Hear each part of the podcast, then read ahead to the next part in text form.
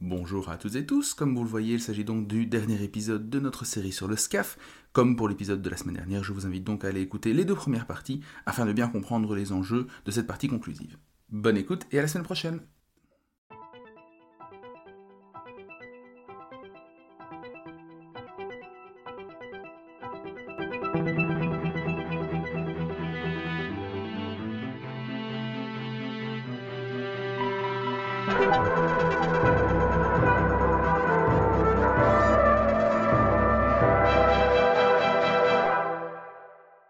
Enfin, du coup, j'aimerais revenir maintenant sur la question plutôt de- du futur du SCAF. Dans quelle mesure est-ce que c'est un projet qui, selon toi, a de l'avenir quand on, observe un petit peu les difficultés qu'a rencontré le projet euh, ces derniers, euh, ces derniers mois?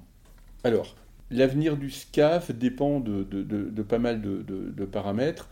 Le premier paramètre, c'est la volonté peut-être de plusieurs États européens de développer euh, des technologies aériennes de combat européennes, voire même européennes souveraines. Alors ça, euh, bon, au-delà de la France. La France est préoccupée assez naturellement par ça, de par sa culture stratégique, de par son histoire. C'est toujours le réflexe qu'elle a dû avoir. Euh, elle sait qu'elle ne peut pas vendre cette idée-là nécessairement telle qu'elle à d'autres États européens. Mais euh, d'autres États européens sont préoccupés par la préservation d'une capacité industrielle, l'adaptation des bureaux d'études aux technologies les plus en vogue, les plus à la pointe. Et donc, ce genre de coopération peut effectivement permettre de, satisfaire les besoins de pays qui sont préoccupés par l'avenir de leur potentiel industriel, notamment lorsqu'elles ont un potentiel une capacité industrielle dans le domaine de l'aéronautique. C'est quelque chose qu'il faut toujours sauvegarder et s'efforcer de sauvegarder, sinon on la perd. C'est- très simple. Il y a ensuite, évidemment, l'intérêt politique. Le fait que l'Allemagne et la France s'associent avec l'Espagne sur un projet comme le SCAF, ça aussi une dimension politique.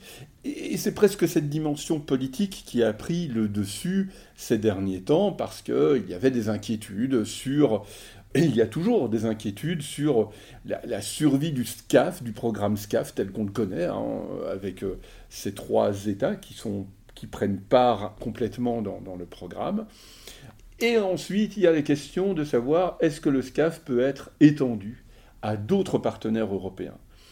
Euh, et là, ça devient, les scénarios commencent à devenir un peu plus compliqués. Pourquoi? Parce que d'une manière globale, il n'y a aucun, aucun de, de- de- l'Allemagne, de la France ou de l'Espagne ne veut véritablement rogner actuellement sur la répartition, la répartition dont ils profitent euh, du SCAF. Alors, le fait que la Belgique se soit montrée intéressée et qu'elle soit montée, donc euh, la, lettre, la lettre, le mémorandum d'accord a été signé il n'y a pas longtemps, il me semble, et que, on va dire d'ici six mois concrètement, la, la Belgique euh, euh, vienne comme pays observateur, bon bah déjà il faudra savoir en quoi consistera effectivement le statut d'observateur dans un programme tel que le SCAF.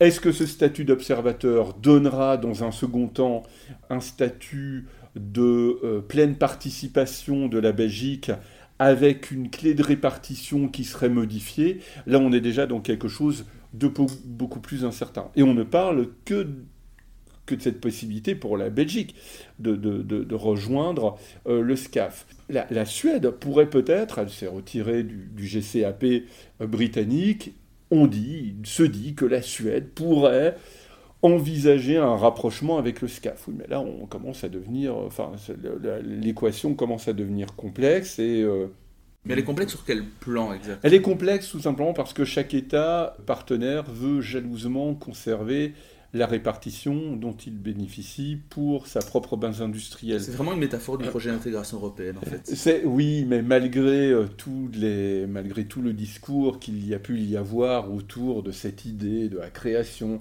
d'une base industrielle et technologique européenne commune, il faut bien remarquer qu'on en est très loin. C'est-à-dire que c'est loin d'être un aboutissement, ça reste toujours un cheminement qui est euh, parsemé d'embûches. Et ça, quels que soient les programmes d'ailleurs. Mais on va se rassurer en se disant que malgré tout, on reste toujours dans cette logique qui consiste à dire, enfin, tant que l'on a cette préoccupation en tête, je dirais que, allez, on sauve déjà des meubles. Euh, c'est déjà, déjà pas mal. le pire des scénarios serait qu'il y ait un éclatement de, tout ça. Mais je dirais que ça, c'est le, problème du, SCAF en interne. Voilà. Après, il y a les facteurs externes. Le SCAF va pas être. Allez, supposons, supposons que le SCAF aboutisse d'ici 2050-2060. Il ne sera pas le seul.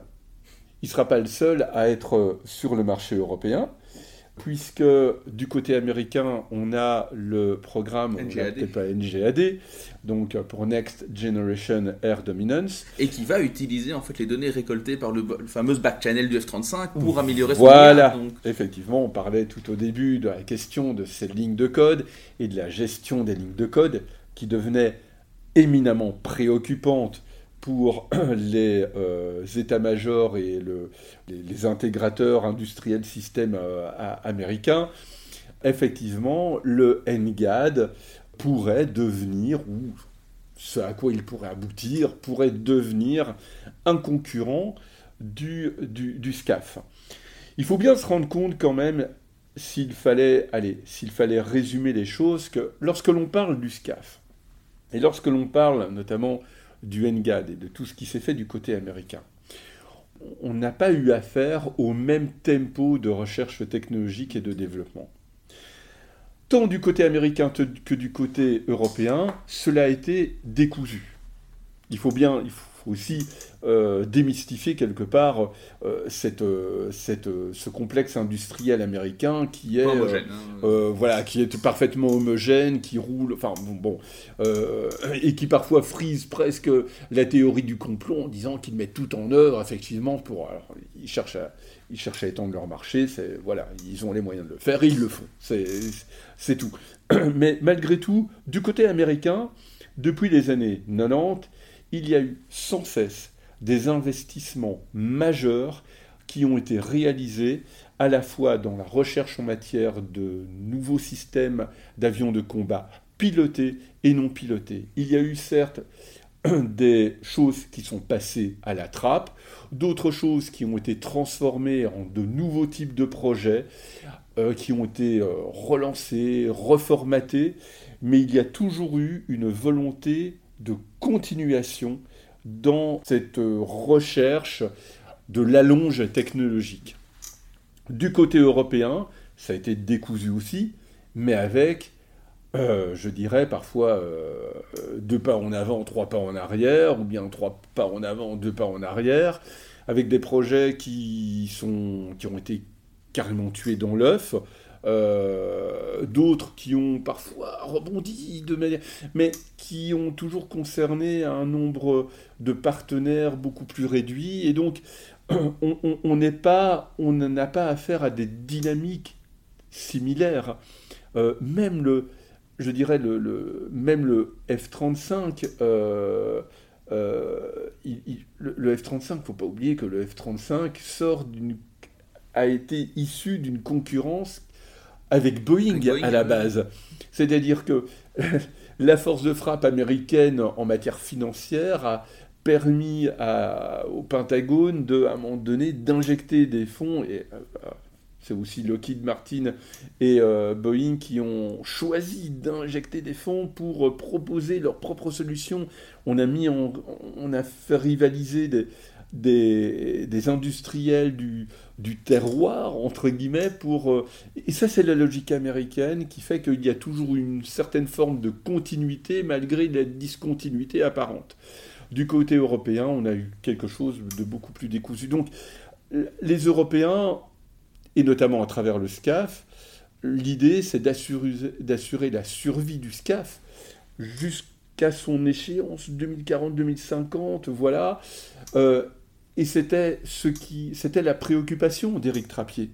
Lorsqu'on a eu affaire à cette polémique d'Éric Trappier à propos, donc le dirigeant d'Assaut, lorsqu'il a été euh, auditionné euh, en commission de défense dans le cadre de la préparation de la nouvelle loi de programmation militaire française,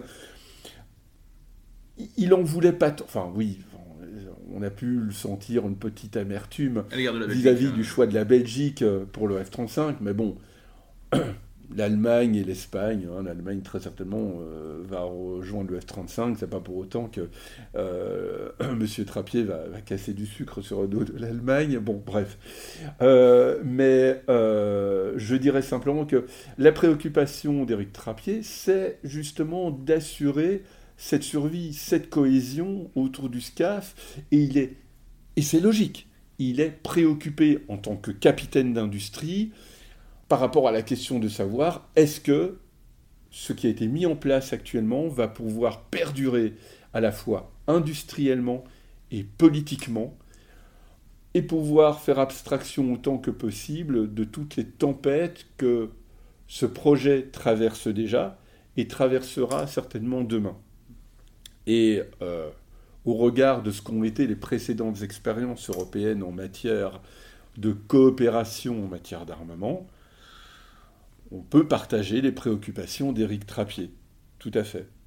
C'est-à-dire que le SCAF est condamné On ne le sait pas pour l'instant. On, l'ignore. Euh, de toute manière, qu'il n'aboutisse à rien de, en tant que tel, ou qu'il perdure en tant que tel dans les décennies à venir, on en retirera toujours des briques technologiques on en retirera toujours des enseignements, des connaissances, euh, évidemment, mais on perdra du temps. Le risque, c'est de perdre du temps.